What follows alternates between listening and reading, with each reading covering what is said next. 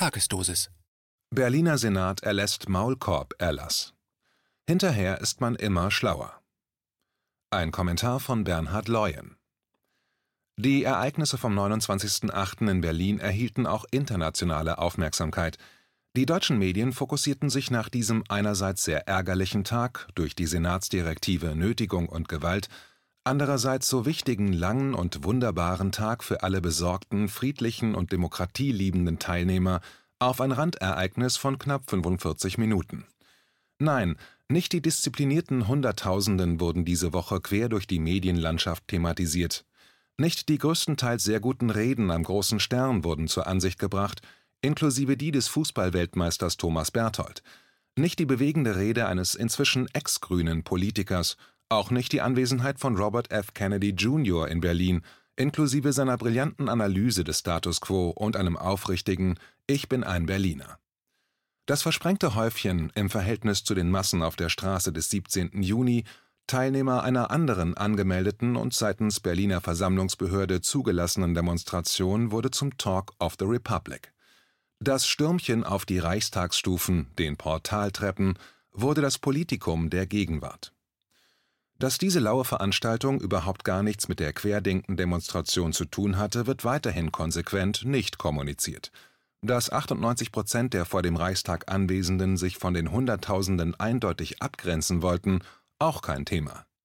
Dass diese Tatsache auf Gegenseitigkeit beruht, also aneinander klar definiertes inhaltliches Desinteresse, keinerlei Erläuterungen bei ARD und ZDF, bei Lanz, Maischberger, im Spiegel, der Zeit und allen anderen Erfüllungsgehilfen aus der Medienwelt. Um 16.27 Uhr twitterte die Berliner Polizei, Zitat, vor der Bühne im Bereich der Reichstagswiese wurden Teile der Absperrung umgeworfen, es drangen Personen in den gesperrten Bereich vor. Dagegen sind wir vorgegangen und werden nun die Anwesenden von der Wiese herunterführen. Gleich gehen dort auch die Rasensprenger an. Zitat Ende. Zur gleichen Zeit lauschten 2,4 Kilometer entfernt am Großen Stern friedliebende Menschen den Reden auf der Bühne der Querdenkerveranstalter. Das sah auch gegen 19 Uhr nicht anders aus, als die überschaubare Gruppe sich auf den Portaltreppen des Reichstags versammelte. Interessant ist die Tatsache, dass die Berliner Polizei, damit auch der Innensenator, jederzeit im Bilde waren, was da auf der Wiese vor dem Reichstag sich langsam dynamisierte. Zitat Um kurz nach 16 Uhr überwanden ca. 50 Teilnehmende die Gitter und gelangten auf die Wiese vor dem Reichstag. Polizeikräfte begannen, die Teilnehmenden von der Wiese zu drängen.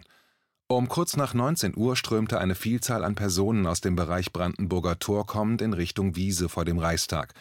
Um dies zu lenken bzw. zu unterbinden, sollten für den Bereich Simonsweg, Ecke Scheidemannstraße Einsatzkräfte zusammengezogen werden. Diese Phase nutzte eine größere Personengruppe von etwa 300 bis 400 Personen, überwand aufgestellte Absperrgitter und gelangte so auf die Außentreppe des Reichstages. Zitat Ende dieses szenische Treiben muss mit Sicherheit beobachtet worden sein, auch von den nun vom Bundespräsidenten so gelobten sechs Einsatzkräften. Und diese unternahmen nichts? Herr Steinmeier sprach in der Dankesrede, Zitat, für Ihren Einsatz und Ihr vorbildliches Verhalten gebührt Ihnen, den Polizistinnen und Polizisten, großer Dank, Respekt und Anerkennung. Zitat Ende. In jeder Security-Firma hätten diese Helden einiges zu erläutern – weit entfernt einer sich anbahnenden Belobigung. Das im Schriftartikel verlinkte Video sollte allen Interessierten schlussendlich darlegen, was für eine Luftnummer diese Aktion war, die nun das Anliegen von Hunderttausenden vollends in den Hintergrund schiebt. Absicht? Aber sicherlich. Zumindest der Sprecher des Bundesinnenministeriums war so freundlich, auf der Bundespressekonferenz dieser Woche auf das Thema V-Leute angesprochen zuzugeben, Zitat, aber Sie können davon ausgehen, insbesondere bei der Prognose der Berliner Behörden von der vergangenen Woche, dass alle Behörden, die eine rechtliche Zuständigkeit haben, auch im Einsatz gewesen sind. Zitat Ende. Am 31.08. erschien nun in der New York Times ein Artikel, der sich mit den Ereignissen in der Bundeshauptstadt Berlin am 29.08. auseinandersetzt. Die Überschrift lautet, Zitat, Treffen Sie Deutschlands bizarre Anti-Lockdown-Protestler – eine seltsame Mischung aus Verschwörungstheoretikern, Rechtsextremisten und normalen Bürgern ist auf die Straße gegangen. Warum? Zitat Ende. Die Autorin schien vor Ort gewesen zu sein, die Darlegungen sehr genau. Zitat Am Samstag marschierten rund 38.000 Menschen in Berlin und forderten ein Ende der Pandemie-Einschränkungen. Es war eine bizarre Mischung. Zu Familien und Senioren gesellten sich Rechtsextremisten, zum Teil mit Hakenkreuz-Tätowierungen. Die Demonstranten schwenkten Schilder mit der Aufschrift Nehmt die Sklavenmasken ab, andere hielten Friedensfahnen hoch. Viele riefen Wir sind das Volk, andere forderten Präsident Trump und den russischen Präsidenten Wladimir Putin auf, Deutschland zu befreien. Zitat Ende. Ich war wieder mit den Kollegen von KenFM über Stunden vor Ort, beginnend ab morgens 8.30 Uhr über Brandenburger Tor, Friedrichstraße bis Torstraße, dann querfeldein durch den Tiergarten zum Großen Stern. Warum sind mir andere Details mehr aufgefallen? Hatte ich die falsche Brille auf? Wer ist die Autorin? Sie heißt Anna Sauerbrei und arbeitet, welche Überraschung, eigentlich für den Berliner Tagesspiegel, außer bei dieser monatlichen Kolumne für die NYT. Dadurch erklären sich auch diese Detailinformationen für den amerikanischen Leser. Frau Sauerbrei weiß, Zitat, diese Demonstrationen sind so etwas wie ein Rätsel. Eines der seltsamsten Dinge an ihnen ist, dass es kaum etwas zu protestieren gibt. Zitat Ende. Zu den Machern vor und hinter der Bühne weiß sie auch genaueres. Zitat eine zentrale Figur ist Michael Ballweg, ein Stuttgarter Unternehmer, der eine Softwarefirma betreibt. Herr Ballweg, der auf eine Interviewanfrage nicht geantwortet hat, ist der Gründer von Querdenken 711. Herr Ballweg ist die Spitze des Eisbergs.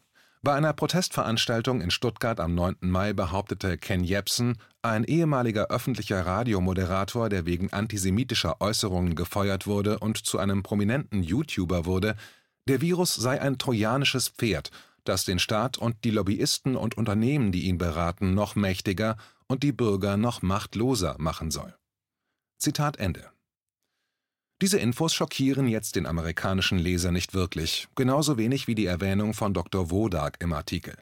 Es erzeugt aber im Berliner Redaktionsbüro vom Tagesspiegel ein Gefühl von internationalem Spitzenjournalismus. Alles dabei: Verschwörungstheorien, Hakenkreuze, Rechtsextremisten, Antisemiten. Transatlantischer Erfüllungsjournalismus. Der Vorgängerartikel von Frau Sauerbrei aus dem Monat Mai hatte übrigens den Titel Zitat wie Deutschland sich wieder in Angela Merkel verliebt hat. Zitat Ende. Bleiben wir in Berlin. Die gesamte Strategie des Berliner Senats, des Innensenators, war mit dem Beginn des Tages eindeutig. Keine Kompromisse, kein Fußbreit Umsetzung des Gerichtsurteils vom Vortag. Völlige Negierung von verbrieften Rechten für Veranstalter und Teilnehmer. Nötigende Einkesselung über Stunden bis hin zu roher Gewalt. An diesem Tag sollte der Triumphmarsch von Hunderttausenden friedlichen Demokraten aus aller Herren Länder durch das Herz der Regierungshauptstadt nicht als Bilder in die Welt hinaus gesendet werden. Die vollends inszenierte, dramaturgisch und wahrscheinlich auch wieder mal staatlich kofinanzierte Parallelveranstaltung erfüllte den Effekt der erwünschten und benötigten Nebelgranate. Niemand spricht über den Erfolg von Berlin Invites Europe, Fest für Freiheit und Frieden, Nein, alles diskutiert über eine zu offensichtlich durchgeplante, genehmigte und vor allem sehr wohl unter Kontrolle befindliche Veranstaltung. Der Skandal, nicht nur, dass Innensenator Geisel von der SPD sich vollkommen gesetzwidrig über ein Urteil einer Behörde hinwegsetzte, nein, er zog unmittelbar in dieser Woche den nächsten Joker aus dem Disziplinierungskatalog. Dass dies alles nicht ohne Rücksprache mit der vor Ort ansässigen Regierung, mit dem ortsansässigen Innenministerium des Bundes, dem Regierungssprecher, ja auch mit der Kanzlerin passiert, sollte restdenkenden Bürgern inzwischen klar sein. Die Bundeshauptstadt muss von solchen Events befreit werden. Der Blick aus dem 36 Meter hohen Bundeskanzleramt, aus den großen Panoramafenstern, soll nur schöne Bilder für die Kanzlerin hergeben.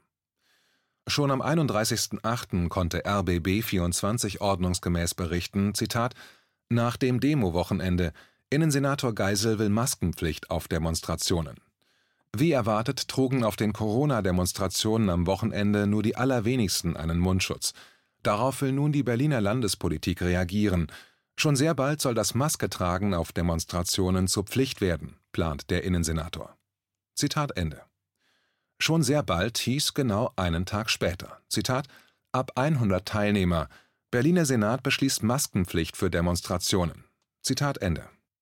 Diese Entscheidung bedeutet dekodiert Maulkorb-Erlass und die Gewissheit, Demonstrationen dieser Größenordnung werden vorerst nicht mehr in Berlin die Politik und eine erschreckend hohe Zahl von Berliner Corona-Verstehern nötigen. Das letzte Wahlergebnis für Berlin zur Erinnerung: SPD 21,6 Prozent, Linke 15,6 Prozent, Grüne 15,2 Prozent, gleich R2G-Senat und entsprechende Politikversteher. Ist der Begriff Maulkorb-Erlass zu hart? Der Begriff, die Einführung hat Berliner Tradition. Ein anderer SPD-Politiker hatte 2003 ähnliche Ansätze: unartigen, mündigen Bürgern den Mund verbieten. Die Presse sprach von einem Maulkorb-Erlass. Dem damaligen Schulsenator Klaus Böger gefielen die zunehmend kritischen Äußerungen zur Problematik über Gewalt und Integrationsprobleme an Berliner Schulen nicht. Damit die Schulen ihre Meinung über die Senatspolitik nicht öffentlich machen konnten hatte der Senator ein Rundschreiben verschickt, in dem es hieß, dass Schulleiter „ subjektive politische Standpunkte “nicht mehr in den Medien äußern dürfen. Subjektive politische Standpunkte kommt einem in erweitertem Sinn gegenwärtig bekannt vor.